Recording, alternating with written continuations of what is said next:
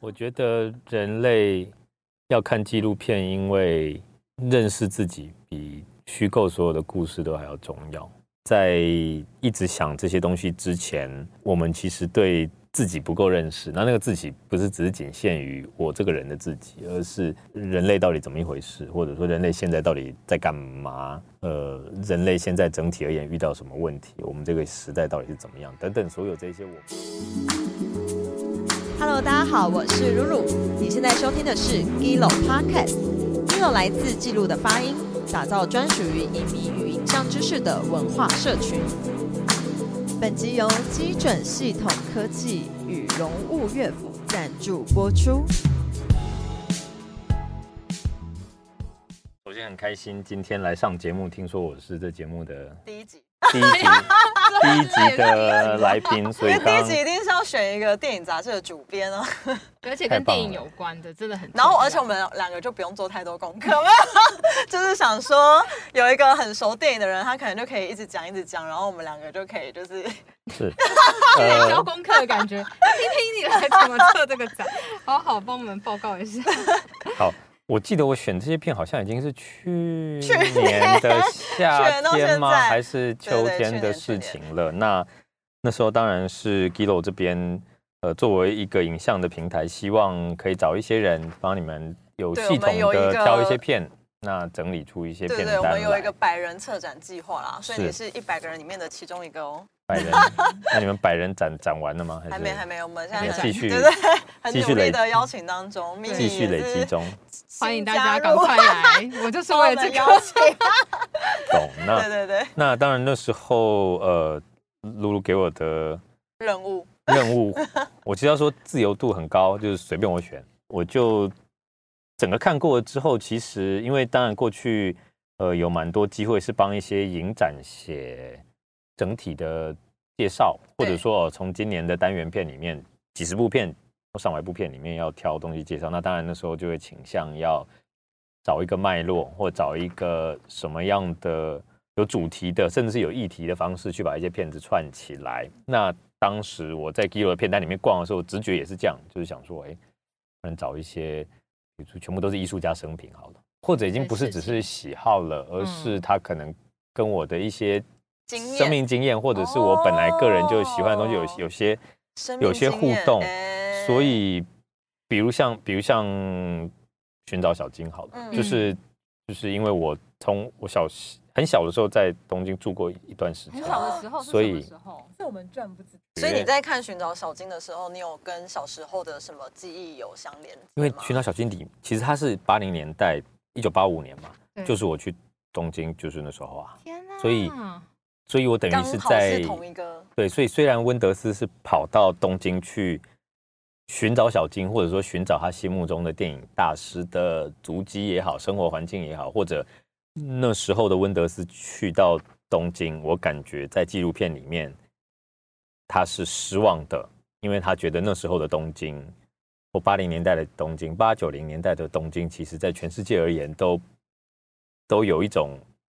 赛博朋克感，就是它是一个。嗯一个科技超发达，然后人类好像已嗯经嗯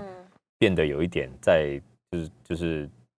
也包括像《银翼杀手》什么，他们那些人，对我其实看这部片的时候，一直有想到《银翼杀手》。对他们当时也是去了东京之后，觉得那个城市就像是一个未来城市一样，嗯嗯比西方他们认知中的纽约什么更未来。嗯所以，我跟他的感觉，其实我看看这部片的时候，我跟他的感受其实是反差很大的，嗯因为呃，你可以感觉到温德斯的失望，因为他喜他心目中的是小金的那种榻榻米的，然后乡呃，那不一定是乡村，但是是某个比较直朴的，那注重某种核核心家庭的力量，然后人跟人那样子相处的东京。结果他去到东京，他看到的是一个未来城市。可是对我而言，我看到的是，哦，这就是我刚好住在东京，然后可能已经不太记得那个地方，但是嗯当时所感受到的是这样的东西，嗯所以它就有一个很奇特的时空胶囊感。嗯。那所以连带的，像另外我选了浅草的幸福吐司也一样，就是就是包括这部片，包括前几年有我不知道露露这，嗯。或我也我也没有去找一楼上面有没有？就是有一部 一部有一部纪录片是那个讲竹地市场，哦，我知道那部，对竹地什么何时，对，就总之在呃像这样的就是关于消失了。对啊关于关于日本料理，或者说关于日本人对待他们的食物，或者说对待吃这件事情的那个仪式感跟那种知人心我觉得是态的东西一，种我觉得事情看了就会就有就相当疗愈这样。因为像是什么寿司之神或者是拉面之神，其实日本有超多，然后还有清酒，Giro 站上有那种在讲清酒的制成。其实我觉得这些片每次看完，真的都会觉得很不可思议，嗯就是你对于一件事情的坚持、跟细心、跟执着，然后你要不断的重复，但是你又不会觉得很腻，因为因为他们都可以，就是因为有访问做面包的那些人嘛，他们都有说他们觉得这是非常有意义的一件事情，就对他们来说。做面包这件事情本身就是活着的意义，因为我觉得我真的觉得你选的片很特别，就是因为我觉得一般人如果要讲时间，可能就会先想到说像是什么蝴蝶效应啊，或者是这种记忆拼图，就是我觉得会有一个时间的错错中的那个序，或者什么回到未来这种，但是我觉得你选的时间好像看起来是我觉得像人类世，我就想说，哎呦，燕拓选片很有品味。我很喜欢人类世，真因为，我觉得人类世就会让我想到美丽世残破世。其实嗯你有看吗？之前北影的那一部，就是我觉得他在讲的都是一个这个世界很大，但是我们很小，而且就是就是会比较是偏探讨人类生存的意义，然后活着到底是为了什么，然后如果可以回到过去的话，你会怎么做选择是因为这整件事情？就是从包括我个人的生命经验，包括呃，像刚刚露露说人类史，那这样的一部，我觉得甚至它它它它也不太是一般观众心目中认识的纪录片，因为它并没有大家会觉得纪录片你要么记录一个人，要么记录一件事，要么记录一个时代或什么，但是人类是有点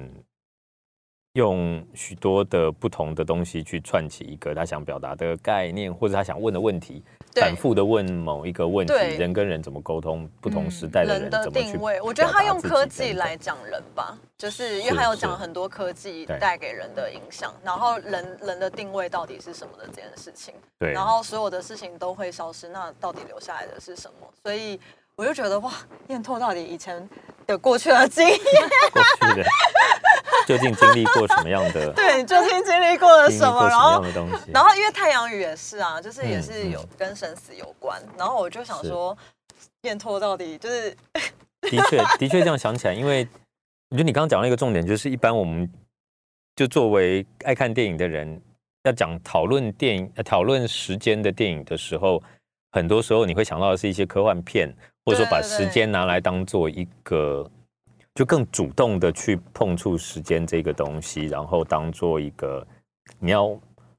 探讨它也好，你要玩弄它也好，你要展现它的多变也好，但是我好像更倾向选的这一些是用一个比较被动的姿态去看时间的，所以是嗯时间拉长了之后，可能你才会意识到时间的存在。你过了三过了三十年，我才会发现，原来一九八零年代的东京的风景，我现在看来会有多么大的一个冲击。或者呃，你去看那个幸福吐司，然后那它就是一间面包店嘛。可是当你知道这间面包店已经在那里七十年，那他们已经就单单只做一两样东西，但是做到好几代传下来，感觉是一个很单纯的东西，但是它有一个执着在里面。那它也跟它的整个社区建立了一个。我我们我们比较炫的说法会说生态系，但其实它就是一个跟整个社区有一个连接，于是许多人靠着它，不一定是靠它生活，但是他们的生活里面就是习惯有这样的一个东西在那里，那是一个时间的坐标，这也是一个你好像你不是故意去开一间因为时间而拥有价值的面包店，嗯。但是这间面包店的确因为时间拉长了，于是它就有它就有了某种不是只是食物，不是只是商品的价值出来。那那太阳雨当然，因为我会选太阳雨，也另另外一大部分原因是因为秀雄导演就是我的人生中重要的，我我都会直接说他是我的人生导心灵导师，这样嗯就是我认十二年前认识他之后的许多的互动，跟嗯就是他是我呃挚友跟某种某种哦。对。一个特殊的交流跟对特殊的交流。那当然，所以他的作品我不只是熟悉而已，像像这个太阳雨整个创作过程，其实他也多少会跟我聊，他想想要做一个什么样的题材的东西，那呃做了什么样的访谈，然后在这过程里面去意识到意识到什么，那他也把这个意识到什么的这个东西呈现在这部短片里面，也就是他原本想做的事情是去挖掘一个当年早早就过世的很有很有才华的同学的往事，但是因为要去做这件事情，就必须要去，你就自然要去访谈同样跟你有那些经历的同学们，但是在这个过程里面，你也就认就发现这些同学们也都跟你一样，有了这么几十年来的人生的不同。那那当我们在惋惜一个当年有无限可能性的生命就这样，呃，骤然离开的时候，同时我们也看到当年我们大家都有无限的可能性。那现在我们都走了那无限条路的其中一条，那变成现在的样子。于是那个惋惜，或是选择，或是像你刚刚说的，就是如果再有一次机会可以选择什么等等这些东西，哎，对啊，他好像也就在这些其他人的身上都更可以看得到他被讨哎论。那这是我觉得太阳私女密的问题，很厉害的地方，你请说你。的生命经验里有没有什么很重要的人离开你？你现在说的离开是太阳雨这种生死的离开，对对，我不知道，我觉得看那个燕拓的那个片单都会有嗯一种怅然若失然后他就有一种对老灵魂，因为大家是就是回想以前的事情，然后甚至是已逝的过去，或对者是好像已经会不会不是个性，而是年纪的关系？就是当 当你们到了这个了一定的年纪之后，我觉得，我觉得会就会后来变一个老人频道，所以我们之后就一直在聊说，你们哎，你们有看四十岁以后，三十岁以后，看世界上最烂的人吗？有啊，因为他就是还没看，好还没看，对啊，就是看因为我觉得世界上最让人就是一直在讲，呃，一直在做选择这件事情嘛。嗯对啊，嗯因为女主角她就是可能看似有很多的选择，可是嗯我觉得，我觉得不只是女，就是我觉得世界上最让人会这么红，就是大家都在讨论，是因为每个人看完都觉得说，哎，感觉跟自己很像。然后我觉得感觉跟自己很像，就是除了说年轻时候的一些疯狂跟冲动，然后还有就是你一直不断的在工作上或是学业上一直做选择，因为我觉得人生的每个阶段你都在选择啊，你选择要念什么系。你选择要去什么工什么地方工作，然后你要选择哪一个男朋友，你未来要选择你要不要结婚，然后你还要再选择你要不要生小孩，我就觉得很恐怖。然后，然后可能平常每天生活就是选择今天要吃什么，就是你永远都在选择啊，然后选择要用脸书还是 IG，就是我觉得，我觉得我们就是来不及做选择，然后我们又永远都在做选择。然后我觉得女主角的状况也是因为她其实家境还不错，其实她有点是她选择太多，然后反而她不知道要怎么选的这种感觉。然后每天看起来很充实，可是她自己又很空洞。我自己觉得啦，这是我个人观点，就是。就你很汲汲营营的，可是，所以我觉得就是也回到我刚刚聊到的人类式或是美丽式残破式，就是我觉得都有一种，而且我还想要大推大家去看薄荷糖，为何为何？因为就是我觉得你刚刚说的那些什么生命啊，然后时间啊，然后还有就是我我其实刚刚有被燕拓一句话深深的被打动，他就说时间拉长了，你才能感受到时间的存在跟价值。然后我觉得薄荷糖真的有很冲击的这种感觉，就是我我不太想爆雷，但是因为它就是用倒叙法，然后你在倒叙法那个过程当中，你就会最后一刻你就会突然被重击，因为你就会发现说啊，原来是因为这样，他前面才会那样，嗯。因为他前面一定是先演说他做了哪些事情，然后他可能 变得很暴力或者什么的，然后但是就一一一回到他年轻的时候，跟他很清纯的那个样子，因为薄荷糖其实就是在讲你很纯真，你你最纯真的那个样子。嗯然后当他回到那个最纯真的样子的时候，你就会发现说：天哪，原来每个阶段他所发生的事情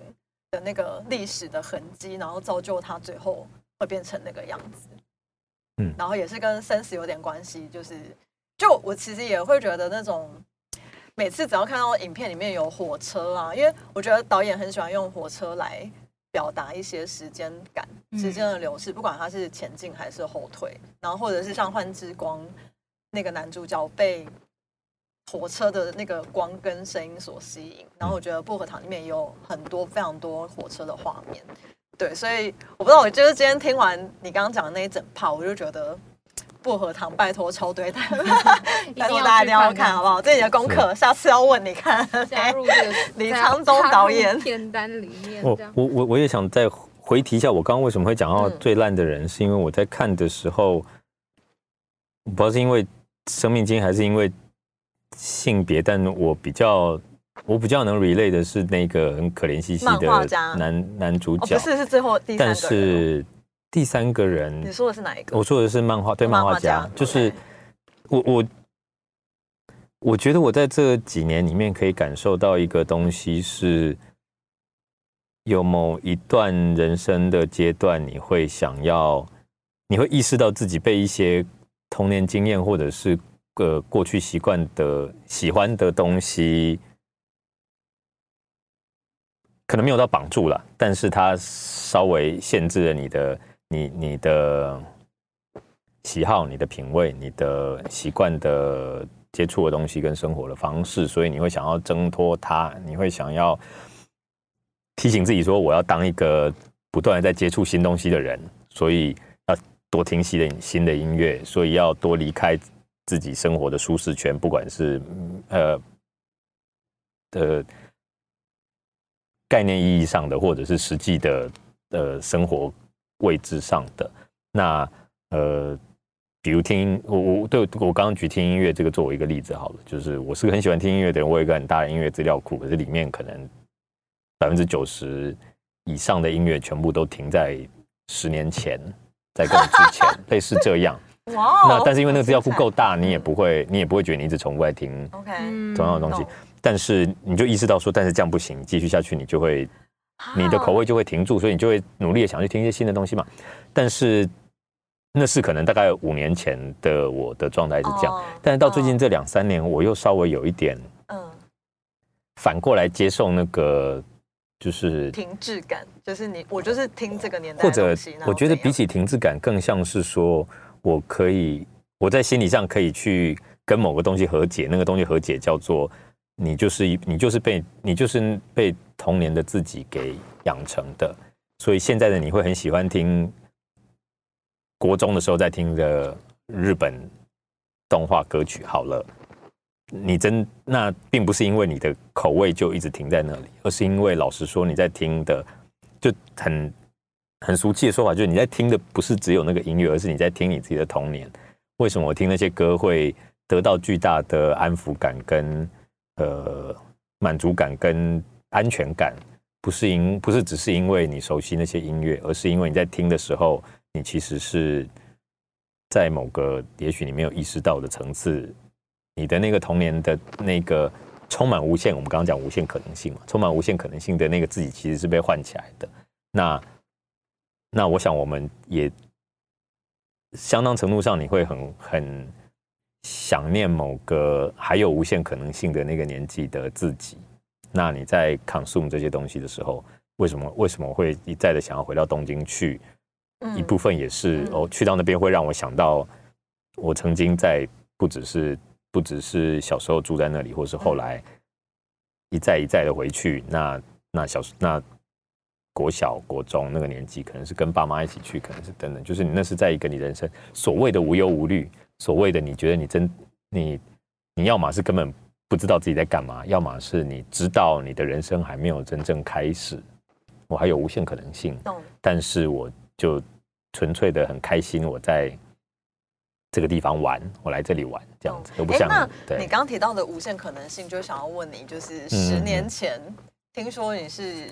年薪破百万的工程师，然后就是然后就是毅然决然的，就是追求梦想，然后就是去当一个影评人这样，然后也不晓得一个月到底可以接多少案子，嗯嗯 然后就想嗯问你，为什么当初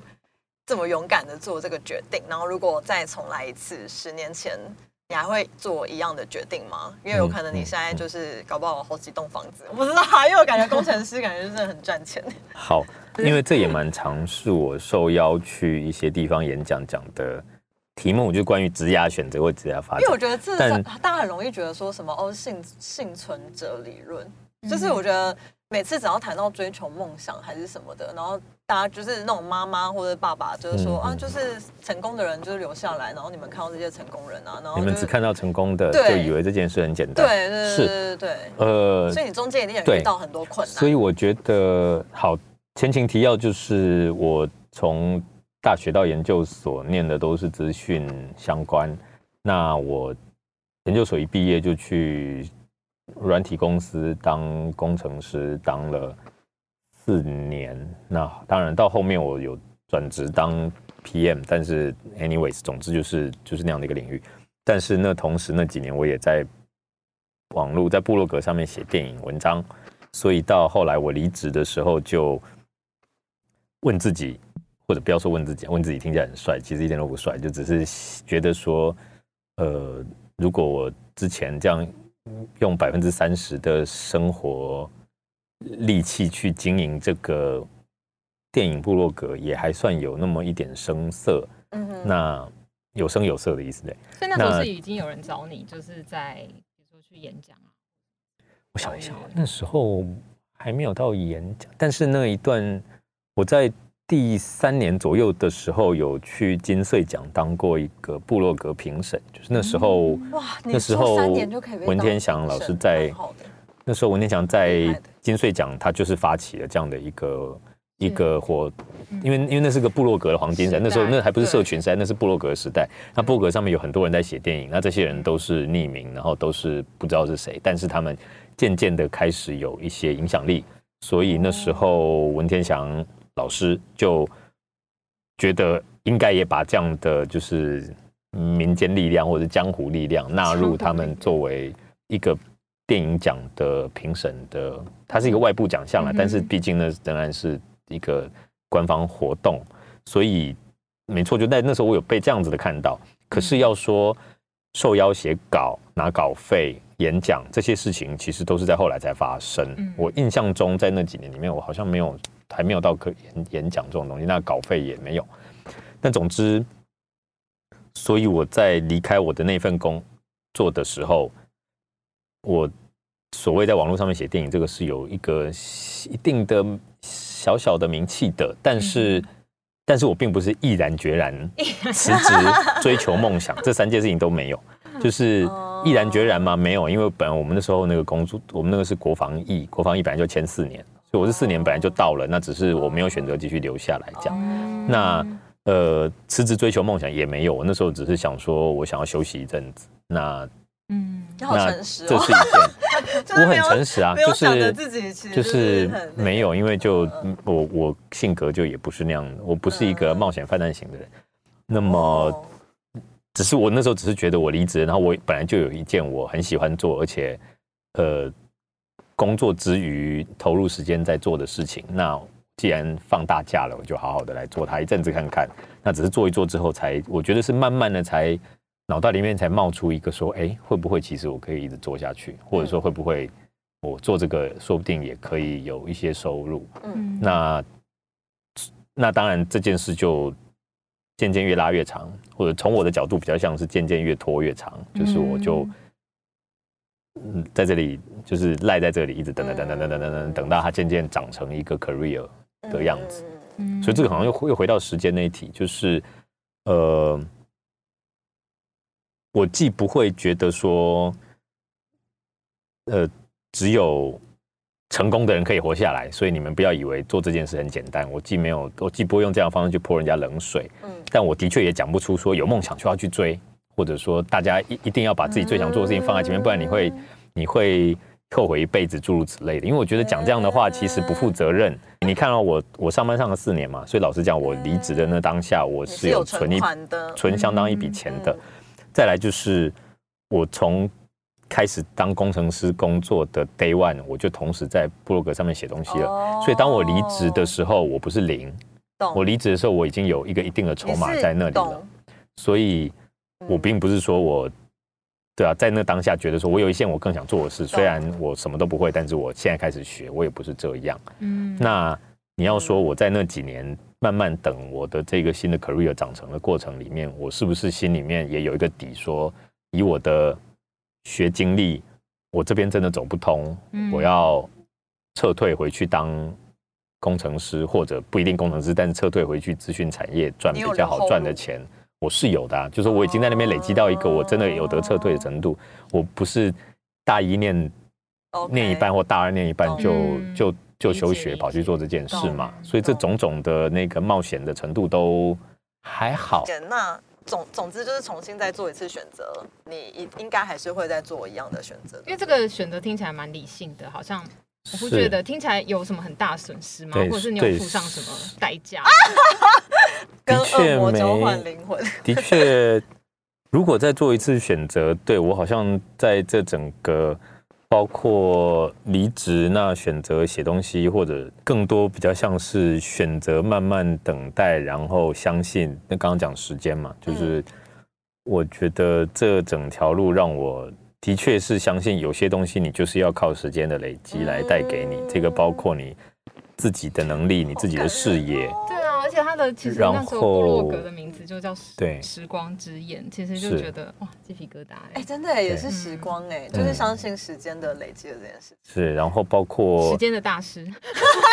那 或者或者你们你们也都认识我嘛？那我并不是一个很浮夸的人，积极，我不是一个很积极的想要去追求什么或建立什么关系，或者是去表现自己的人。那我比较，你也可以说我比较被动，就我是狼性的另另外一个极端这样子。但是，但是我们能够建立一些交情，或者说不是只有不是仅止于工作上的交情，是因为我就倾向相信，我就用我觉得舒服的方式跟人相处。那这个东西，它没有办法很快的帮你带来什么，可是你累积够久了之后，它就可以帮你创造一个你的你生活上接触的人，或者说会跟你接触的人，嗯都是你喜欢的样子，然后喜欢你的样子的那一个状态。那我自己就觉得这样的是舒服的，然后他当然久了之后仍然会累积出一些机会来，人家有机会仍然会愿意给你，因为他相信你，但是不那么是因为你跟他争取，或者是你很快的可以展现出你有什么样的的回馈等等这种，我觉得这个是对，所以这是我看待这整条路的方式。那呃，要说，我觉得刚刚露露，当然你你讲你讲一个非常具体的例子，就是如果我当初没有离开，我继续在当工程师，首先我仍然不会那样选择的原因，可能十年前一样，十年后也一样，就是我因为种种的关系，包括可能好，我相对是幸运的，我没有那么需要赚很多钱，或者我没有很大的压力，是家庭 wise 或者是什么等等个人生命经历的关系，所以我就没有那么 care 我是不是需要有一个很很扎实的收入。当当跟我同样年纪的，或比我大个一两岁的，在我离开的时候，有些人就已经结婚了，甚至已经有小孩了。那你有家有三四口要养的时候，你并不是说放下就可以放下的嘛。所以单纯就那个收入那件事来说，它就不不是我，它十年前不是我做决策的原因，所以现在也仍然不是我回过头去想十年前的自己。另外一个，我觉得有个重点就是，好，那当初当时我如果真的继续留下来，或者说我如果打从一开始我就不是一个喜欢看电影、写东西的人，所以我也没有其他选择。那十年后的现在，我会变成一个有好几栋房子的很有钱的在资讯产业的人吗？我觉得不会。然后那个不会是因为，其实我自己观察到，在大概我离职后的四五年，嗯我的同辈们，这个同辈指的是，因为我高中就自然组，我然后大你是自然大学我自然组啊，自然组啊，对啊，哦。我们念资讯嘛，对，啊然后大学研究所都二类都念资讯，所以我的同学们当然有非常多都是继续走这条路的人，对，但是你发现他们到，我觉得大概到三十五岁，或甚至现在搞不好更早，三十岁左右呢，大家就纷纷都离开这种呃有稳定收入的大公司，然然后大家都跑去创业。是。那只是差别在于，我的创业是嗯。我以自己为品牌，或者到一个程度之后，好，我有酿电影这个创业，所以我现在也算是在创业嘛。嗯。那这一些其他人，他们总而言之，我觉得我们这一辈，我不知道是因为世代的关系，还是因为时代的关系，但是能够愿意继续待在大公司里面的人就是不多，嗯。继续当一个受薪阶级，或者说继续社畜，做一个，我不知道他们有没有觉得自己处，但是就是我只要做好一件我没有很 care 我喜不喜欢的事，或我没有很 care 我得不得到成就感的事，然后我就会有一份稳定的收入，对，然后我把我的生生命与生活的意义放在下班之后的陪家人、跟带小孩出去玩或 whatever 对，这样的一个生活模式，我觉得在我们这一代就已经渐渐的视为了。那很多人他们自己去创业，就是也许他们仍然是在同一个产业里面，但是我想自己，我有一的是我想自己当老板，对，不然或是我想要自己试试看我的某一个 idea 是不是会成功。嗯然后当然有一些成功了，所以现在他们变成另外一个老板，他们他们有他们自己的比蛮不小的公司，但是当然也有很多人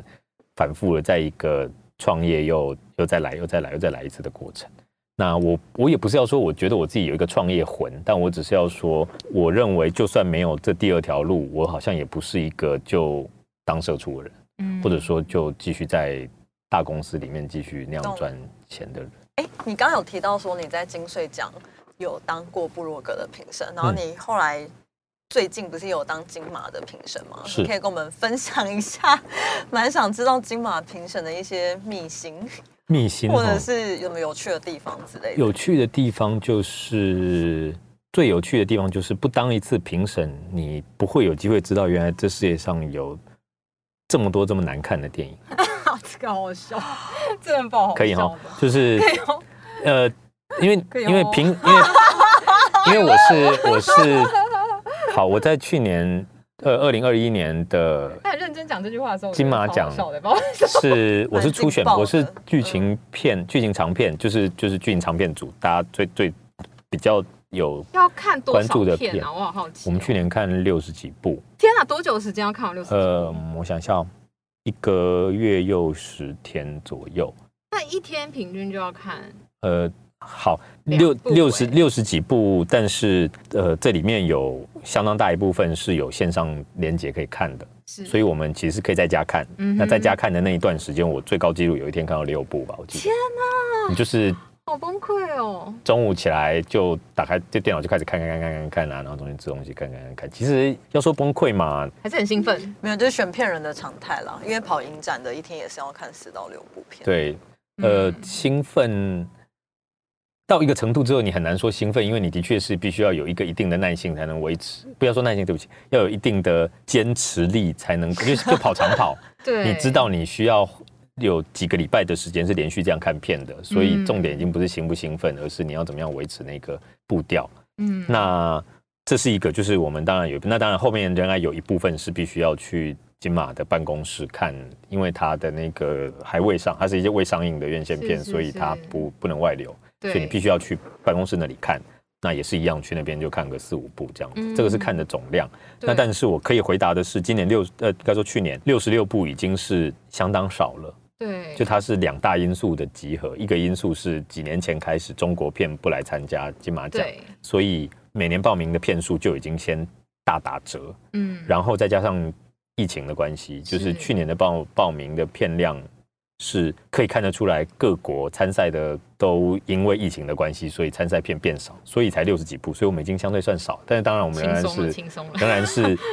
就在那段时间里面觉得看得很扎实。但是回到我前面一开始讲的，我要讲烂片的意思是说，因为我们是初选评审，所以初选评审你就是只要有报名，你一定得看它。嗯哼，那在这之外的任何其他的情境，就作为一个影迷，你在台湾你要看电影，不管你是去戏院看院线片，或者去戏院看影展片，或者是在 Gilo 上面看片，或者任何平台上面看片，原则上都是有人帮你做过一个一定程度的筛选。？大家请好好珍惜。对 我们选进来的片都是花很多力气看出来、挑出来对，那这个筛选的动作，也许因为你是影展，因为你是什么，你你筛选的那个放的那个，我不不不应该说标准高低，我觉得比较是广跟窄，就是你是会比一般宽的，所以可能也很多人去影展看了一部片，觉得这片怎么这么难，怎么这么难看，它跟你习惯在戏院看到的电影都不一样。是，但是那种影展的难看片，跟来报名比赛的，觉你看了觉得这样也行，或者说 这样也行或者说这样你也以为自己行的那种骗子 你，也敢来报名吗？你也敢来报名的那种骗，真的很多呢。那你当一次评审，你就会哇塞，就我觉得也有一点就是开眼界，因为你不，因为我相信你不除此之外，你没有机会嗯看到这些是哎、但是我听到的完全跟你相反。嗯我朋友他也是，就是在之前啊当嗯台北电影节的评审，嗯然后因为他自己本身是导演，然后他就每次跟我吃饭，他的压力很大，他就说。你知道吗？我看完了这是几百部，然后我就觉得说，天哪，这世界上厉害人真的太多了。我看了几百部，我们可能只能挑几十部，然后他就觉得说，那还有那么多好看的东西没有办法被选进来，然后他就觉得说，那我这个导演拍这个烂东西，因为他自己是创作者，所以他就会用创作者的心态去看，然后就觉得说。这么多厉害的东西，然后我却只能挑这些，然后就觉得说，然后这世界上有这么多厉害的人，那我到底有什么资格来拍片？嗯嗯，就是我觉得那个角度完全相反，因为他会觉得说，天啊，世界上厉害的人太多了，那我拍出来的东西好像也是个烂东西，他也会觉得自己拍出来的东西是烂东西啊，所以就会觉得压力很大。然后我就觉得，你看，又有一个就是生活很痛苦的例子，大家找你吐苦水，真的是。因为大家都大家都觉得自己很不就是。怎么说？就是很有待加强嘛。大家都觉得自己好像应该要可以更好的这个部分，是。是我觉得。的确在看的过程，我觉得各方面因素啦，就是这一组叫做剧情长片，所以能够来报名的，就是拍这样的拍剧情长片本身就你要有一定的，不管是资本或者是嗯投入，你才能够做到一个一定以上的水准。嗯那我相信今天如果看的是短片或等等或纪录片或等等其他，你可能会看到更多创意的东西。嗯或者我觉得这可能也可以回到一个呃，我们今天本来想聊的题目，就是那看纪录片的意义是什么，或者说看纪录片跟看剧情片，你可以直接讲，就是 就是别提了，怎 就我觉突然就要结得，束了。我觉得 怎，么那么快？我觉得在，我觉得在大家会觉得好像剧情创作是比较自由的，或者说纪录片可能比较硬，或纪录片可能比较因为写实所以没那么有趣。但其实电影看多了就会发现，很多时候反而拍纪录片是最没有包袱的，因为它它的成本可大可小，它的呃团队可大可小，所以很多纪录片其实反而是一个想讲故事的人或者想有话想说的人，他可以没有最不用考虑各种限制的去去表达他自己的一个影像媒介。那么，当你要拍剧情片的时候呢，因为你要虚构出一些东西，你就一定要花钱，因为你要花钱，你就有各种大大小小的事情要考量。那呃，因为当然在这之前，我也当过其他的评审。那其他的评审有些是，比如说高雄电影节是短片，比如说你的女性影展是全部形全形式的片子都有。那没错，我也在回想，为什么那时候看当那几次评审的时候，反而不太有那种一直看到烂片的的不不要说一直看到烂片，好像这次都看到烂片一样。我的意思说，录完这集，比如说就是就是的就是你的确看到的确看到一些你觉得原来有人把电影拍成这样的那种骗子的这样的一个经验。那我觉得有时候当你的呃片子短，或者说骗子的那个形式变多了的时候，你的技巧有没有那么好，或你的经验有没有那么好，或你的资源有没有那么好，反而就不一定那么重要，因为你可以在其他地方看到一些创意的东西。但今天当你要拍的就是剧情，而且是长片的时候呢，诶，它就会有它就会有一些基本的门槛在那里。嗯那也就因为这样，你说比如像人类世好了，就是回到这部，就是这样的一个东西，它很难是剧情片，或者它很难它很难是电影院演的都在嗯电影院上映的。嗯那它的趣味，它的想讨论的东西，它的嗯呈现方式，嗯你都会觉得你就是会在纪录片影展，或者就算它、就就就算它不是纪录片，它真的是是虚构的东西，它也会是一个比较实验电影的。的但我觉得他很像哲学老师在上课，他就一直问问题啊。对我他说看一部片，然后就一直问你问题，一直问你问题，然后一直问你问题。好啊，那如果要用一句话来说明的话呢？你觉得人为什么要看纪录片？只能用一句话哦。对我刚刚讲的是漏漏的，好像在你们两个人说太多了我了。好像老师举手，我想要发言，我 我有做功课，我这一集那个没有在录音睡觉，师把它全部剪掉，剪接师把它全部给剪掉。我觉得人类要看纪录片，因为认识自己比虚构所有的故事都还要重要。嗯，觉得它是一个认识自己的媒介。是因为什么这么说？因为呃，就是我们，尤其我们所身处的这一个领域，我们都不断的在接触故事，或者作为一个影评或作为一个影视工作关关注台湾的影视工作的人，这几年一直在想的就是故事是什么啊？怎么样把故事讲得好，或是台湾需要怎么样练习讲故事等等的，就故事这件事。那故事当然是一门技艺，而且故事是博大精深，嗯那非常重要的东西，这些价值通通都没有问题。但是我觉得在一直想这些东西之前，我们其实对自己不够认识。那那个自己不是只是仅限于我这个人的自己，而是人类到底怎么一回事，或者说人类现在到底在干嘛？呃，人类现在整体而言遇到什么问题？我们这个时代到底是怎么样？等等，所有这些我们在我们的社群同温层里面比较会讨论的东西。那么，我觉得所有的纪录片一定程度上都是在做这件事嘛，因为 by definition，你在你在记录，你就是在在观察、跟记下、跟思考某些你认为真实存在的东西。嗯那这个东西值得我们观察、思考、讨论。嗯那我觉得在想怎么样写一个很好的故事来带给人快乐或感动或什么之前，呃，多认识自己跟思考自己，可能不要说之前之后了，就是嗯我觉得这嗯这是另这是一件其实非常重要的事，嗯然后你你嗯必须要透过纪录片的方式去，或者对用这样的方式可以去了解更多。那我们之后如果做冰口的专题，你要帮我们推吗？你说你是说帮 Gilo 啊，因为我们想要买，就是想想要上个 Gilo 的，像那个偶然与想象啊，然后还有他之前的在跟新来也好推当然可以推啊，这当然是没有问题的啊、哦，大家听到喽，对啊像电影，我刚我刚本来宣传，我刚刚本来以为你是说可以帮你推荐个，然后去访冰口嘛，这个我哦就说我得，这个可能不行，我知道，因为它已经爆炸了。那你自己最喜欢 哪一部啊？爆炸了。你最喜欢他哪一部？我可能还是会最喜欢在车上，哎虽然我身边大家都比较喜更喜欢偶然与想象，但我觉得我觉得在车上耐看嗯。的意思是我我当然明白偶然与想象是一气呵成的天才之作，嗯或者说那个它是一个没有很多的包装，然后把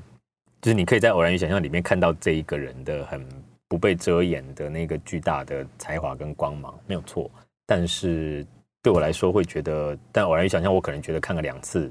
就差不多了。但是在车上，我目前应该也看了三次了吧？但是你仍然会有一种全新的体验吗？我即使我不敢说全新嗯，但是你会有一种好像那个余韵，你已经在看的过程里面，那个可以挖的东西是深的，那就更不用说我自己，甚至我也不是契诃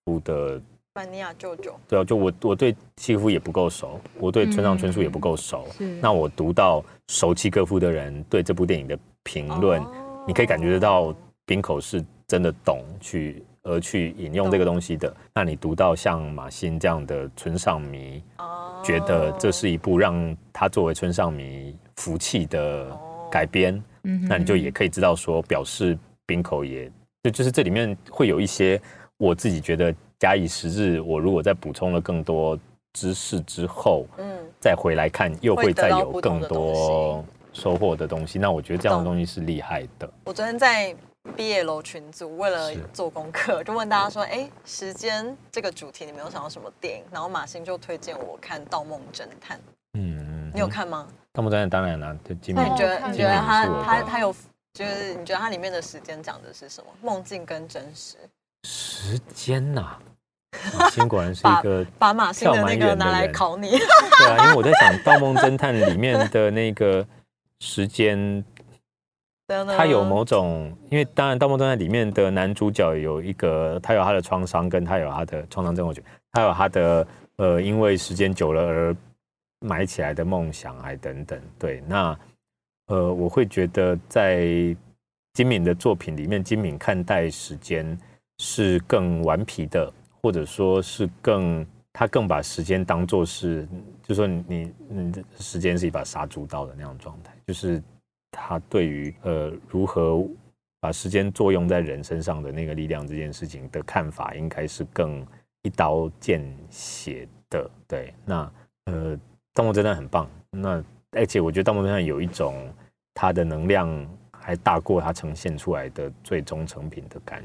觉，就是你在金敏的作品里面，少数会看到有一种他好像在把玩一个他还没有办法完全把它 contain 起来的东西的那种感受。嗯那作为他的最后一部作品，当然这件事会有点可惜，因为你就会觉得哦，你在这部作品里面看到他还可以怎么样再更成熟，嗯或还可以怎么样再更呃游刃有余这样。嗯对，但是很过瘾啊。对，《盗梦侦探》对啊，因为我觉得他不管是蓝色恐惧，然后妄想代人，还是盗梦侦探，我觉得他永远会有一个分身在跟自己说话。我觉得那个好恐怖哦，我自己觉得很有心理压力那个耶人。格分裂的感觉就。是一直永远会有一个人在那边，就是哎，然后又消失，哎，然后又出来。是，然后那个，然后你又知道那个人是自己的某某一部分的自己，然后你你有点、你有点恐，你有点呃对他觉得陌生，又有点熟悉，然后你有点恐惧他，但是而且又会觉得自己会被另外一个人取代，就是另外一个人就一直出现说：“哎，你确定你才是真正的你吗？是就是你确定，就是他会一直有一个分身，一直想要就是抢过你现在的生活的这种感觉。嗯然后但是某些时候你又又会有点依赖他，对，嗯嗯，就是人的潜意识。是，我觉得对啊。好啦，盗梦侦今天因为 时间的关系，时间不就是它的主题吗？对啊，我觉得应该就是最后你有没有想要宣传的那样电影的什么最新消息吗？是我们这个节目什么时候会曝光？就看我们的剪接师咯 看状况。是，但我想在在这一期上的，大家听到的时候，应该的那样电影的五月号这一期的季刊应该已经出了。嗯嗯嗯那我们这一期呃登录迷惑俱乐部，我们拍的是靠片，呃讲的是靠片，嗯嗯嗯。讲的是其实一开始我们是想要做一个靠片的专题，但后来发现靠片是一个很发散的嗯。集合体，所以光是介绍这些靠片好像有点不好玩。嗯。其实就是很像我们刚刚最一开始在讨论我的这个策展选片的那个概念，就是对。到后来我比较想要做的是，有一群有有很多人喜欢看靠片，或有些人他们就特爱看靠片，那这些人是怎么一回事？或者他们对所谓的靠片的爱是什么？嗯那当这些靠片被大家视为是好像有点边缘，或至少在他们出现的那个时空背景之下是相对边缘的，嗯但是这些人他们选择，或者不一定是选择，但是他们特爱这样的东西，然后并且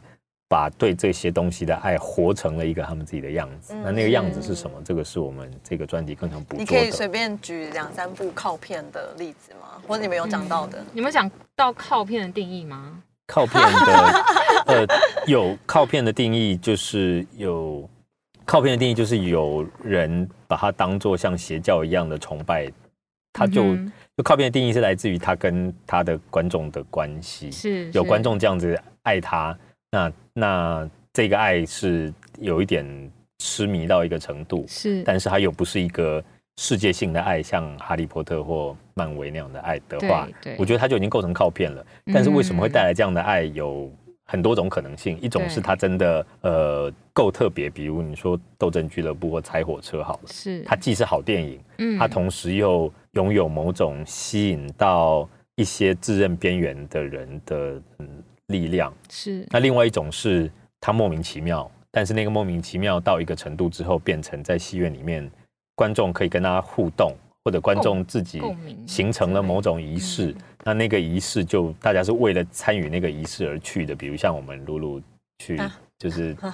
每年去去呃洛基恐怖秀这样，哦就是那样的一个嗯那样的一个参与嗯参与仪式的过程，就变成看这部片的的经验的主体。是那当然，并不是你随便想要有拍一部片就可以有这样子，所以你的片子当然要有某种 DNA，才能让人家嗯可以用这样的方式去参与这个看片的意思。那这些东西都会变成靠片，但是嗯光我刚刚举的这两种例子，就是看你看拆火车跟看洛基恐怖秀是完全不一样的经哎，验。所以你觉得《洛基恐怖秀》对你来说是靠片对吗？是在你的啊定义下，嗯，嗯，对，因为应该说我们的定义就是比较像是要找出一个为什么大家都这么多很不一样，或者甚至像台北物语为什么会可以是一个靠片？对，那嗯并不是第一，也不是因为它的内容像拆火车这样子有一个什么样的的时代意义，那也不是因为洛基恐怖秀说它有大量的可互动的东西，而是因为它就怪到怪到一个程度。我跟你说，我第一次看我真的看不懂哎，哪一部？《洛基恐怖》啊，洛基恐怖可是因为是。因为我们一年要看两次嘛，所以我今年第二年看了四次，然后我看到第三次我就我就哭了，我就觉得我居然看懂了耶，天哪！就是看第三次才看懂，就是是。因为一开始就觉得就好像是哎有点有趣，然后好像埋了很多笑梗，或是，嗯。但我看到第三次之后，我发现这其实超悲伤的，就是还有很多对话，然后很多每个角色的心理创伤，我要请就每个角色自己觉得自己不被喜欢、不被爱的那种，或者都过得很痛苦。，对，然后就是真实的自己，反正好你要又哭了爆雷我的天哪没有没有，不要爆雷。但我我真的觉得，我觉得大家如果去参加一两次金马奇幻，就好玩，当然好玩。但我觉得有机会一定要在三三刷或四刷，嗯因为我觉得他看到后面真的很很不一样。我觉得啦，对吧？对啊，那我们就用这样的方式去，到最后我们想看的仍然比较是人啦。我觉得我们做这次专题比较想看的是，呃，这些喜欢靠片的人，或者说因为这一种对靠片的崇拜而聚集在一起的人，那他们是为什么聚集在一起？嗯或者说刚刚讲到的嘛，的大家都活得很痛苦，因为有很多寂寞与孤独。那究竟这一些呃，透过这样的一个相聚，跟透过这样的一个一起去进行某个仪式，它是化解了什么样的寂寞与孤独？嗯对，那这是我们这次专题想做的东西。所以我自己觉得这这一期的酿电影蛮大胆的，嗯或者说这一期的酿电影的确是在走一个跟之前又很不一样的路线，因为你看连要因为之前是讲宫崎骏动画，然后突对对然来一个类似这样大突然来一个然后突靠片然来一个没错很没错就是我们要我我我们连要怎么样跟人家具体的讲清楚这一期在嗯在做什么都不是那么容易，嗯对，但是他又的确有某一个我们觉得想关怀的，嗯或我们想要透过做这个专题去去让它变得更清晰的，然后而且是情感面的东西，不是只是内容的分析，所以很有趣对啊。对啊真的。大家可以看也是蛮期待好那今天非常感谢燕拓。对对希望下次还有机会可以一起来聊电影。等等下次再跟我们多分享一点关于电影的故事。一定要的。好谢谢燕拓拜。拜拜。拜拜。